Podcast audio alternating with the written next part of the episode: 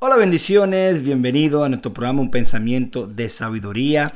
Este es tu amigo Dani Pereira del Ministerio Internacional Revelando su Gloria. Estamos muy contentos de poder otro viernes más poder recibir a cada amigo y a cada familia que se conecta a nuestro programa. Y espero que este programa hoy sea de edificación, de inspiración para tu vida, en tu caminar con Jesucristo, en tus relaciones, en tu matrimonio, en tu ministerio, cualquier cosa que Dios te ha llamado a hacer aquí en la tierra.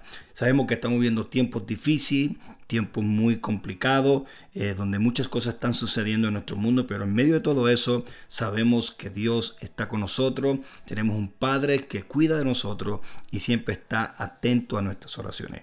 Por eso antes de entrar al mensaje que tenemos para ustedes en esta hermosa tarde, eh, Queremos orar por una petición, una necesidad que estás atravesando en este momento, alguien en tu familia que a lo mejor está atravesando por eh, lo que es el COVID-19, la coronavirus o situaciones financieras que estás atravesando o situaciones en tu matrimonio por causa de todo esto que está pasando, uh, mucha, mucho conflicto en, en, tus relaciones. Quiero decirle que Dios es el Dios que hace milagros, es el Dios que nos escucha y la oración tiene el poder para hacer cosas maravillosas.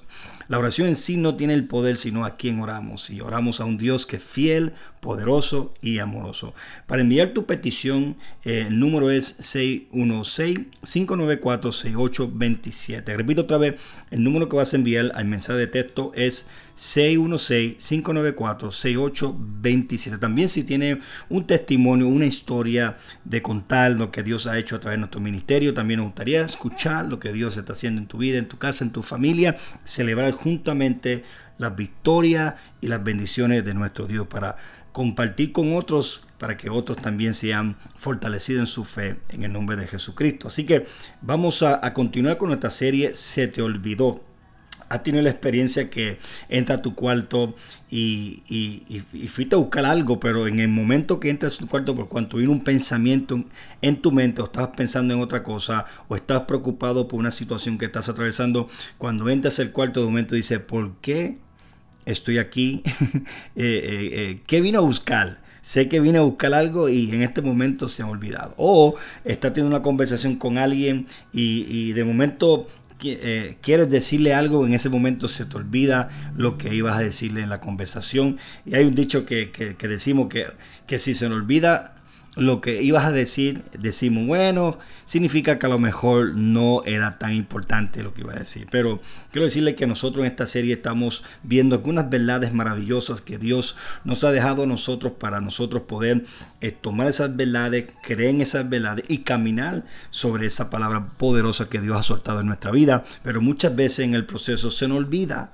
se nos olvidan las cosas y es importante que entender que constantemente debemos eh, depositar estas palabras, estas promesas, estas verdades maravillosas de la palabra de Dios en nuestras vidas, recordar lo que Dios nos ha dicho a través de una palabra profética, a través de un tiempo de intimidad donde Dios te ha hablado a tu corazón, eh, recordar, especialmente en los momentos difíciles, en los momentos donde las cosas se ven como contrarias a la palabra profética de Dios para tu vida, en esos momentos pues se hace mucho, muy fácil eh, eh, olvidarse de esa palabra, esa promesa, de esas verdades que Dios nos ha llamado a hacer. Y, y, y, y muchas veces lo que sucede es que cuando no no nos, no nos recordamos acerca de esas verdades, eh, comenzamos entonces a, a, estar desenfocado, comenzamos a, perder tiempo, comenzamos a... Hay consecuencias, hay ciertas consecuencias cuando se nos olvida. Por eso que el apóstol Pedro, entendiendo esta verdad, él le dice a la iglesia en 2 de Pedro 1 al 12, dice, pero os digo, no os dejaré de recordarles siempre estas cosas. Dice, aunque vosotros las sabéis y están confirmadas en la verdad presente. Pedro entendía esta carga en su corazón de constantemente como líder, como apóstol de la iglesia, de recordarles cosas poderosas que Dios nos ha dado en, Cristo Jesús, cosas benditas y sagradas que, que a través del sacrificio de Jesús hemos recibido por su pura gracia en el nombre de Jesús. Pero en el proceso se nos olvida y Pedro dice, aunque ustedes las saben ya, pero no voy a dejar de recordarles siempre estas cosas Eh, muchos de nosotros sabemos que Dios nos ama incondicionalmente, pero llegan esos momentos difíciles donde comenzamos a cuestionar su amor, porque se nos olvida de ese gran amor por nosotros, o cuando estamos teniendo desafíos en nuestras relaciones matrimoniales, relaciones con nuestros padres, eh, nuestras relaciones con nuestros compañeros de trabajo, eh, se nos olvida que estamos llamados como cristianos a amar. Y, cuando se nos olvida que hemos sido amados por Dios incondicionalmente, eh, se nos hace difícil poder manifestar ese amor incondicional a la vida de otras personas.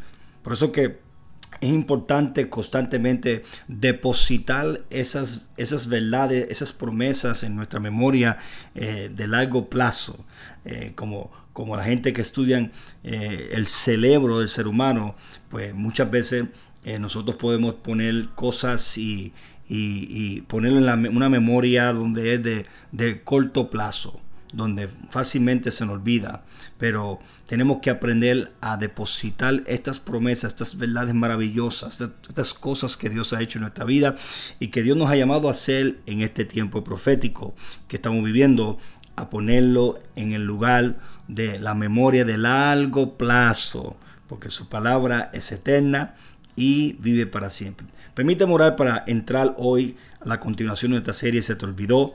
Eh, el pensamiento de sabiduría es este. Se te olvidó que la iglesia existe para dar a conocer la identidad de Jesucristo. Vamos a ver la historia donde Jesucristo le hace una pregunta a sus discípulos y el apóstol Pedro suelta una revelación poderosa. Vamos a ver esa historia, vamos a, a descubrir varias cosas poderosas que nos ayudan a nosotros a entender por qué la iglesia existe, por qué estamos aquí en la tierra. Oramos. Padre, te damos gracias por tu presencia. Espíritu Santo, eres bienvenido nuestro programa Un Pensamiento de Sabiduría. Te pido que toque corazones que están escuchando, que ministre sus corazones, Señor, que abre sus ojos para que ellos puedan ver la realidad de tu reino, Señor. Abre sus oídos para que puedan escuchar tu sabiduría, Espíritu Santo. Me rindo a ti, Señor, te pido, Señor, que me te estoy hablando, milagros comienzan a manifestarse. Sanidad, libertad, fortaleza, paz sobrenatural, en el nombre de que los dones del Espíritu Santo sean activados, en el nombre de Jesús. Amén. Se te olvidó que la iglesia existe para dar a conocer la identidad de Jesucristo. Alguien pregunta, ¿y qué es la iglesia? Para muchas personas piensan que la iglesia es, es un lugar donde vamos, es un edificio. Eh, voy para la iglesia, hoy voy para la iglesia. Eh, y, pensamos, y gente piensa, y tienen el concepto que la iglesia es un edificio, es un lugar donde vamos, es un lugar donde vamos a escuchar la palabra, pero la realidad es que la palabra iglesia, esa palabra viene del lenguaje griego y esa palabra eh, literalmente significa asamblea, significa un grupo de personas que se reúne para escuchar y hablar y hablar cosas de gobiernos, especialmente los tiempos de Jesús, cuando Jesús usa esta palabra, lo vamos a ver ya mismo en Mateo 16, eh, donde dice edificar en mi iglesia, eh, por eso dice mi iglesia, porque ya había iglesias, entonces. El reino de, de Roma, ellos tenían, ellos tenían lo que eran también su iglesia Roma, que era no la iglesia Roma como hoy en día conocemos, sino una asamblea de gente que habían sido escogidos para poder hablar cosas del gobierno, eh, para poder avanzar el gobierno, establecer el gobierno de Roma. Pero hoy, cuando Cristo dice, eh, yo edificaré mi iglesia, está hablando acerca de un concepto de reino, un concepto, no es un concepto religioso, la iglesia no es un concepto religioso, es un concepto de gobierno, de, reino. Y, entonces es importante entender que la iglesia no es, no es un edificio. La iglesia, según el apóstol Pablo nos habla en sus cartas, que la iglesia es el cuerpo de Cristo. En otras palabras, la iglesia es, la mano de Jesús extendida para ayudar. La, iglesia es, la boca de Jesús para proclamar las verdades del reino de su Padre. Eh, la iglesia son los pies de Jesús para ir a esos lugares y proclamar y llevar libertad y traer poder sobrenatural. La iglesia es el cuerpo de Cristo. Y cada una persona que ha aceptado a Cristo, ha puesto fe en Cristo, se convierte, según la palabra de Dios, miembro del cuerpo de Cristo. Y cada miembro tiene una función, cada miembro tiene una, una asignación de parte de Dios aquí en la tierra. Por eso es que tenemos que entender que la iglesia existe para dar a conocer la identidad de Jesucristo. Familia, no estamos aquí para, para para exaltar una organización, para exaltar eh, un nombre de, una, de un edificio, organización de iglesia. Eh, estamos aquí para exaltar y engrandecer y proclamar y que el mundo pueda conocer más el nombre de Jesucristo, la identidad de Cristo, de quién es Cristo, porque hay poder en su nombre. En su nombre los demonios tienen que salir, en su nombre las enfermedades tienen que irse, en su nombre hay libertad, hay sanidad, matrimonios son restaurados. En el nombre poderoso, no es el nombre de un ministro, no es el nombre de, un reverendo, un apóstol, un misionero, eh, de un maestro, de alguien eh, elocuente. No, es en el nombre poderoso de Jesús que milagros comienzan a suceder. Por eso es importante entender que la iglesia no es un lugar no es un, lugar que vamos, es, es, es, una familia el cual pertenecemos, la familia de Dios, la familia bendita que Cristo mismo constituyó. Aleluya, esa es la iglesia vivificante, iglesia poderosa, iglesias ungida por la unción del Espíritu Santo, una iglesia activa y sobrenatural. Ahora, entendiendo que es la iglesia, que es una asamblea, son personas redimidas, lavadas por la sangre de Jesucristo, unidas en un lugar para hablar los negocios del Padre Celestial, hablar las cosas del gobierno del reino eterno poderoso, para seguir estableciendo y avanzando el reino de Dios y haciendo conocer la identidad del Rey llamado Jesucristo. Jesucristo ahora, estaba haciendo milagros, señales, maravillas como siempre hacía. Y Jesús ahora, la Biblia dice que de momento en Mateo 16, el 13, vamos a comenzar hasta, el 14 y vamos a continuar viendo todo este capítulo. Algunos versículos del capítulo 16 de Mateo. Dice, viniendo Jesús a la región de Cesaré de Filipo es importante, vamos a, detener un momento aquí para explicar esta región de Cesaré de Filipo. Este era un lugar donde se practicaba la idolatría, donde en este lugar Jesús los lleva a los discípulos a la montaña y abajo de la montaña eh, si puedes buscar después en Google y googlear este lugar, esta región, y te va a mostrar fotos eh, donde hay unas montañas arriba, ahí fue donde Jesús lleva a sus discípulos, y, hacia abajo ellos pueden ver este lugar donde hay una cueva, hay agua, hay ríos, y en este lugar se llevaba prácticas eh, eh, religiosas, adoración a falsos dioses, especialmente un dios, había una, una, deidad que ellos adoraban que era, era mitad hombre y mitad cabra, y, y ahí se hacían sacrificios de hombres, de ser humanos para para, traer satisfacción a, esta falsa deidad, a esta falsa adoración a falsos dioses. Y Jesucristo en este lugar se hacía muchas cosas malas, muchas cosas malvadas. Había un, era un lugar de, intensa oscuridad. Y Jesús intencionalmente toma esta región, este camino hacia la región de Cesarea Filipo para, para hacerle una pregunta a sus discípulos. Dos preguntas, le dice, ¿qué dice la gente de mí? y después le dice a sus discípulos, ¿y ustedes qué dicen acerca de mí? Que lo interesante que Jesús podía llevarlos a Jerusalén, donde es el, ahí está el templo, donde ahí están eh, eh, el lugar donde se reúne el pueblo hebreo para escuchar la palabra de Dios, la Torán, adorar a, Jehová Yahweh, eh, pero Jesús intencionalmente los lleva a este lugar llamado la región de Cesaré de Filipo, donde donde la, maldad, la, iniquidad, eh, las cosas más malas están sucediendo en este lugar, dando a entender por qué la iglesia existía, por qué él iba a construir su iglesia para hacer la gran diferencia en el mundo, que no que Cristo no iba a ir a la cruz a morir solamente para gente buena, sino para gente mala, para gente aunque la sociedad lo descualifica, la sociedad dice, para esta persona no hay esperanza, Jesucristo no, la iglesia la voy a edificar para que sea una iglesia que dé a conocer mi nombre, mi verdadero nombre, la verdadera identidad de nuestro Señor Jesucristo. Y por eso continúa Jesús, entonces le dice a sus discípulos, preguntó a sus discípulos diciendo, ¿qué dicen los hombres? ¿Quién es el Hijo del Hombre? Y ellos comienzan a decir, ellos dijeron, unos Juan el Bautista, otros Elías, otros Jeremías y algunos de los profetas. Interesante que eh, eh, esto, esto es lo que la gente está pensando acerca de quién es Jesús el Hijo del Hombre. Y él mismo dice, Eh, ¿Qué dice la gente acerca del Hijo del Hombre? Y, la gente tiene diferentes opiniones, como actualmente vivimos en una cultura, una sociedad donde la maldad, el pecado, falsas adoraciones se está llevando continuamente y, y Dios ha establecido la iglesia en lugares específicos para dar a conocer la identidad poderosa de nuestro Señor Jesucristo, para establecimiento del reino de Jesucristo, para traer la realidad del cielo en la tierra con libertad y salvación. ¿Se te olvidó por qué existe la iglesia? La iglesia existe para dar a conocer la identidad de Cristo. Y Jesús aquí le está diciéndole, oye, ¿qué dice la gente? Porque la gente hoy en día tiene diferentes opiniones acerca de Jesús. Algunos piensan que Jesús sí existió, pero era un buen hombre, un hombre con mucho con, una buena moral.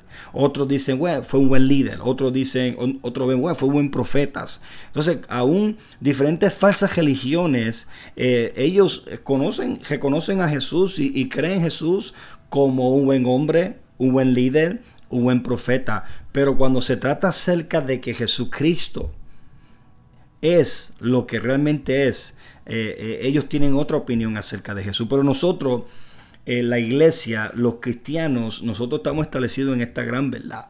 Y por eso que continúa Jesús y Jesús le dice, y le dijo, ¿y vosotros? ¿Quién dicen quién soy yo? Otra palabra, quiero que, que, ustedes me digan cuál es mi verdadera identidad. Bueno, el mundo, eh, la gente allá afuera, eh, eh, tienen su opinión acerca de quién yo soy. Pero ¿quién son ustedes? ¿Quién dicen ustedes quién yo soy? Y de momento me puedo imaginar a, Simón eh, Pedro levantando su mano, así como un niño que tiene la, respuesta en, el salón de, clase cuando la maestra hace una pregunta y el niño está levantando la mano. Eh, y yo, Miss, Missy, Missy, oh, oh, eh, Miss, yo, yo, yo, yo, yo tengo la respuesta. Y Jesucristo viene y dice, Pedro, ¿qué, qué me dice?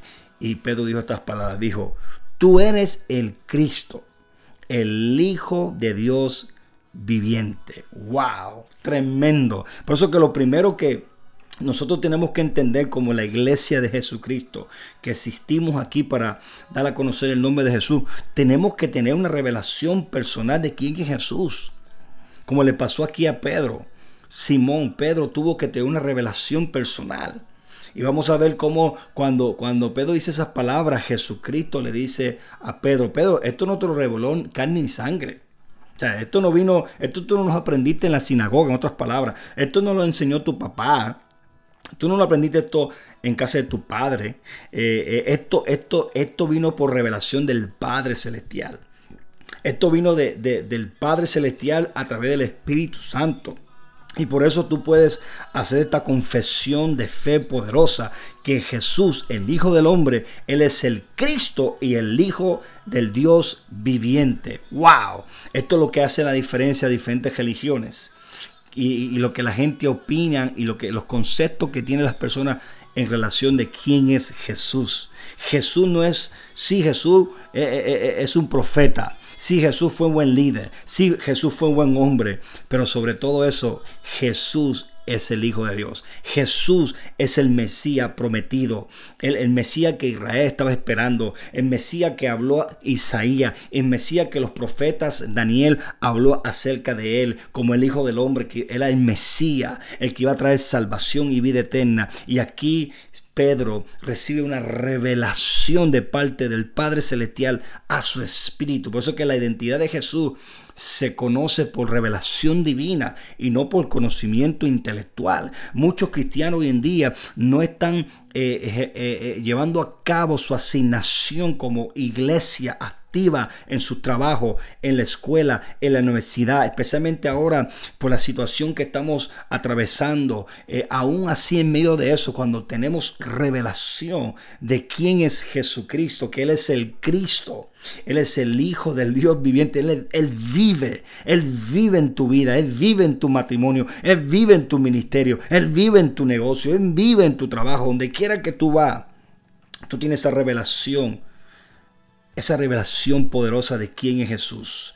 Y eso viene por revelación divina, no por conocimiento intelectual. Muchas personas conocen a un Jesús histórico, intelectualmente acerca de Jesús, conoce la historia de Jesús y te pueden responder, oye, ¿quién es Jesús? Bueno, Él es Cristo, el Hijo de Dios, te puede citar este versículo, pero no tienen revelación en su corazón todavía. Por eso que el apóstol Pablo oraba constantemente por la iglesia de Efesios para que recibieran revelación. 1.17 Efesios dice, para que el Dios de nuestro Señor Jesucristo, el Padre de Gloria, ese fue el que le reveló a Pedro, el Padre de Gloria, os dé espíritu de sabiduría y revelación en el conocimiento de Él. ¿Quién es Él? Jesucristo. Y continúa diciendo para que los ojos de vuestro entendimiento sean abiertos, sean iluminados para que sepamos cuál es nuestra esperanza, qué es lo que poseemos, esa herencia bendita, esa gloriosa herencia que tenemos como hijo de Dios. Pero eso viene por revelación de quién es Jesucristo. Cuando la única manera que tú puedes contestar esa pregunta, ¿quién es el Hijo del Hombre? ¿Quién es Jesús? Esa identidad velada de Jesús viene por revelación divina, no viene por conocimiento intelectual, viene por una revelación divina. Por eso que mi oración siempre por la iglesia, por mis hijos, por mi esposa, por mí, por mí mismo es, Señor, dame revelación. Continúa dame revelación acerca de quién es Jesús, acerca de la palabra, acerca de mi propósito, acerca de quién yo soy. Ahora, ¿por qué es tan importante una revelación de la identidad de Jesús? Porque nosotros hoy estamos en Cristo y Cristo es nuestra nueva identidad. La iglesia tiene que entender esto, cada creyente tiene que entender esto, que Jesucristo es nuestra nueva identidad. Cuando yo no puedo contestar esta pregunta de quién es Jesús, entonces no puedo contestar la pregunta quién yo soy en Cristo. Voy a, estar viviendo una, una vida cristiana en una crisis de identidad. Pero cuando tú tienes revelación por, dada por el Padre Celestial, por el medio del Espíritu Santo en tu corazón, que Jesucristo es el Hijo de Dios, el Mesías, entonces tú puedes contestar la pregunta, ¿quién eres? ¿Quién es Dani? Dani es Hijo de Dios, es la justicia de Dios, es bendecido, favorecido, es escogido. ¿Por qué? Porque el Espíritu Santo me dio revelación de quién era Jesús. Ahora, esta revelación cuando viene hay un cambio, hay, un cambio radical que sucede en nuestra vida. Cuando la revelación de quién es Jesús viene a nuestra vida, hay un cambio radical. Por eso cuando Pedro suelta estas palabras, mira lo que Jesús le dice a Pedro. Dice, yo también te digo que tú eres Pedro. Sobre esta roca, sobre esta revelación, edificaré mi iglesia y las puertas del Hades no prevalecerá contra ella. Entonces, cuando esta revelación viene a tu corazón de que Jesús es el Hijo de Dios viviente, es el Mesías prometido, viene esa revelación a tu vida, tus ojos son abiertos, tus ojos espirituales son abiertos, tu entendimiento es iluminado. Ahora tú comienzas a experimentar lo que es la transformación, el cambio radical en tu vida. Por eso que Dios, eh, Jesucristo, le cambia el nombre. Eh, el nombre dado era, por su papá era, era Simón, que significa caña frágil, una caña que es débil. Y, Jesús le dice, ahora te, ahora te pongo Pedro, que significa pequeña roca. Jesucristo es la roca eterna. Él es, Jesucristo es, es, es la piedra angular. Él es la roca eterna. Él fue la roca que estuvo con Israel dándole agua en el desierto. Aleluya. Pero cuando tú recibes esta revelación, tú experimentas lo que es la transformación, un cambio radical desde adentro hacia afuera. Donde ahora las áreas de en tu vida que son débiles, esas áreas que son como Simón, hablando de esa manera, Simón, caña frágil, se comienzan a ser transformadas, cambiadas en roca, alguien sólido, alguien maduro, alguien que se puede confiar las llaves del reino de Dios. Por eso que cuando nosotros comenzamos a experimentar esta revelación, comenzamos a ser transformados, cambiados radicalmente. Y cuando un cristiano comienza a recibir este, este cambio radical, esta transformación, que es un proceso, lo que sucede ahora es que los creyentes con esta revelación comienzan a manifestar la realidad del reino aquí en la tierra. Por eso que Jesús entonces le dice a Pedro, a ti te daré las llaves del reino de los cielos. Llaves. ¿eh? No, no una llave, sino muchas llaves. O sea, lo que significa que en el reino de Dios hay puertas y que cada puerta tiene, tiene un, se abre con una llave específica. ¿Me escucha? Y las llaves aquí representan autoridad. Es la autoridad que tenemos nosotros, que tenemos acceso a las puertas del reino para traer la realidad del reino aquí en la tierra. Por eso Jesús nos enseñó a orar. Dijo, cuando ore, ora así, Padre nuestro que estás en los cielos, santificado sea tu nombre. Venga a nosotros tu reino aquí en la tierra. Hágase tu voluntad. Aquí en la tierra así como en el cielo. Y por eso que dice, te daré esa llave del cielo y todo lo que atares en la tierra será atado en el cielo y todo lo que desatar en la tierra será desatado en los cielos. Cuando nosotros comenzamos a recibir la revelación de quién es Jesucristo y comenzamos a manifestar la realidad del reino en la tierra, ese es el propósito de la iglesia. Se te olvidó que la iglesia existe para dar a conocer el nombre de Jesús, la identidad de Jesús. Cuando comienzas a conocer la identidad de Jesús en tu vida personal, te va a pasar lo que le pasó a Simón es transformado a Pedro, alguien sólido, alguien, alguien que, que, que, nos, que la circunstancia, eh, que los momentos difíciles, que las calumnias, la difamación, los sufrimientos no los mueven. Por eso que creyentes que han sido transformados y que tienen revelación quién es Jesucristo en este tiempo ahora, que la cosa está mala, y va a seguir siendo, y va, va, a seguir en peor. Este mundo va en mal en peor, la Biblia lo dice, pero la iglesia va de gloria en gloria, los hijos de Dios van de gloria en gloria. Así que en el nombre de Jesús yo le oro al Señor en este momento que Dios le imparte esta revelación de quién es Jesús. Que tú puedas contestar esa pregunta por la revelación del Espíritu Santo. Amén. Si tú no conoces a Jesús como el Mesías, el Salvador del mundo, haz esta oración conmigo. Sí, Señor Jesús, abro mi corazón a ti, te recibo como Salvador de mi vida, te pido perdón, límpiame con tu sangre en el nombre poderoso de Jesús. Si tú hiciste esta oración, bienvenido a la familia de Dios, bienvenido. Sepa que Cristo Jesús, Él es el Hijo de Dios viviente, Él vive en tu corazón y Él ha impartido en ti una nueva vida, un nuevo comienzo, paz y esperanza son tuyos en el nombre de Jesús. Sean bendecidos, espero que este mensaje fue inspiración y recuérdate que tú existes como iglesia para traer el nombre de Jesús a donde quiera que tú estás. La iglesia eres tú, la iglesia soy yo. Bendiciones.